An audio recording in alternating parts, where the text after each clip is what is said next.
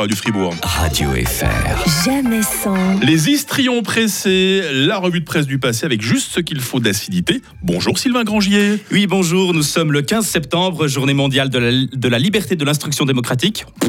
Plus précisément, nous sommes le 15 septembre 1975, à une époque où les Américains et les Soviétiques parviennent à s'entendre en pleine guerre froide pour interconnecter deux de leurs satellites, où Pierre Grabert est président de la Confédération, ça on s'en fout comme de savoir qui est l'actuel, hein, et où est fondé dans un garage, oh, une petite start-up bien modeste appelée Microsoft. Je sais même pas si ça existe toujours. hein. Oh, je sais pas, voilà, je pas les sources. Euh, Mike, est-ce que tu conduis? Enfin, j'essaye, Voilà. j'essaye. Ou est-ce que comme moi, tu as plus l'impression de te déplacer d'une zone de travaux à une autre? Ouais, c'est un peu la guerre des tranchées, nos routes. hein. c'est ça. Alors, il paraît qu'on a un super réseau routier, mais on n'en profite pas vraiment puisqu'il regoudronne tous les deux ans. Mhm. En fait, les travaux, c'est la norme sur la route. C'est comme les retards sur la ligne 1 du mobile. Et les TPF Si le retard devient systématique, c'est que l'horaire est faux au départ. Hein, c'est tout. C'est, c'est- Ça aussi, vous avez sous-traité à des Genevois? Bref, je laisse les problèmes structurels des TPF en faveur des problèmes structurels des dépassements de budget. En effet, dans la Liberté du 15 septembre 1975, une enquête est menée pour comprendre comment les travaux de la route reliant La Roche au Bran a pu passer de 1 500 000 francs à 6 millions de francs. Oh là là. Moi, je pense qu'ils ont oublié la piste cyclable. Euh, où ils voulaient faire une voie verte. hein. tu sais, les voies vertes bien toutes bétonnées, là, pour lesquelles il faut couper des arbres pour Ouais. qu'elles passent. C'est super. Non, alors en fait, c'est qu'au départ, la commune de La Roche voulait juste faire une route forestière.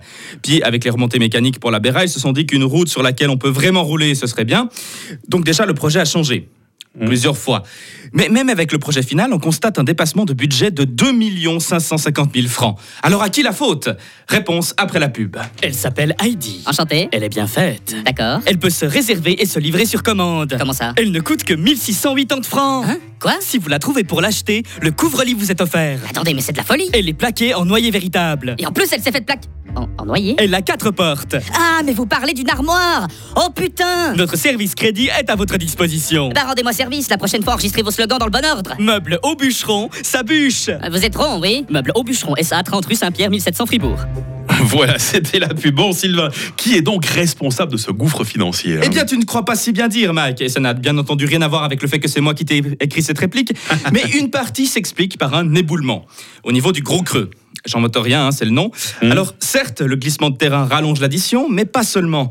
Il semble en effet que tout le monde est devisé au minimum pour être sûr que le projet soit accepté.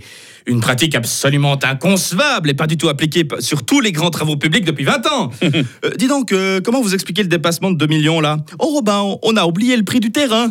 Et dans ce projet d'école primaire, euh, pourquoi il y a 3 millions de plus Oh ben, on a oublié qu'il faudrait construire des murs. il va coûter combien ce nouveau bâtiment de la police cantonale Oh, 20 millions d'après les syndicats et 100 000 d'après la police. Comme quoi les dépassements de budget, ça date pas d'hier, surtout si ceux-ci sont délibérément sous-évalués au départ. Euh, D'ailleurs, pour le budget de cette chronique, j'ai pas pensé, mais je dois me construire un bureau pour l'écrire. Euh, mais, mais ça coûtera que 200 000 balles, hein, promis. Oh, tu fais une note de frais, y a pas de. Ouais, c'est ça, on regarde, on, on regarde après. Alors, je termine par le dicton du jour. Ouais. Qui dit gros creux dit éboulement. Qui dit petit creux dit écoulement. Ah, C'est une expression. merci Sylvain Grangier, on te souhaite un tout bon week-end. Radio FR. Jamais sans. Vos best-of tout au long du week-end. Et voici Bastien Beck.